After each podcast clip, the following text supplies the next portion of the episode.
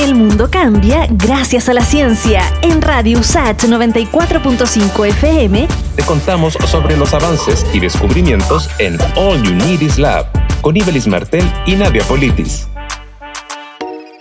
Científicos de la Universidad Austral de Chile crearon un nuevo sistema para diagnosticar el coronavirus. Proponen realizar testeos grupales con el fin de detectar a los casos asintomáticos y que pueden estar transmitiendo el virus sin saberlo. El doctor Claudio Verdugo, epidemiólogo molecular y director del Laboratorio de Ecología de Enfermedades de la Universidad Austral, entregó más detalles en All Unities Lab. Más que nada de la técnica es el flujo y el grupo objetivo el cual es este programa de vigilancia activa en búsqueda de asintomáticos y que es realizarlo en primer lugar en grupos de riesgo. El doctor Claudio Verdugo explica que el sistema es 10 veces más barato que el modelo actual de muestreo individual y en él se usan los mismos test de diagnóstico PCR que se usan en la actualidad. Sí, es una QPCR, es exactamente la misma técnica que nosotros realizamos, que se realiza para el diagnóstico confirmatorio y el diagnóstico individual. La idea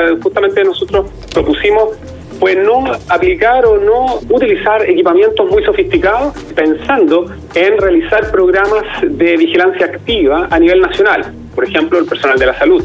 Otros grupos, por ejemplo, que es de riesgo, son los adultos mayores, los hogares de adultos mayores. Los investigadores ya enviaron a las autoridades de salud la propuesta de este nuevo modelo de vigilancia de COVID-19 con el que se podrían llegar a analizar las muestras de 17.500 personas mensualmente.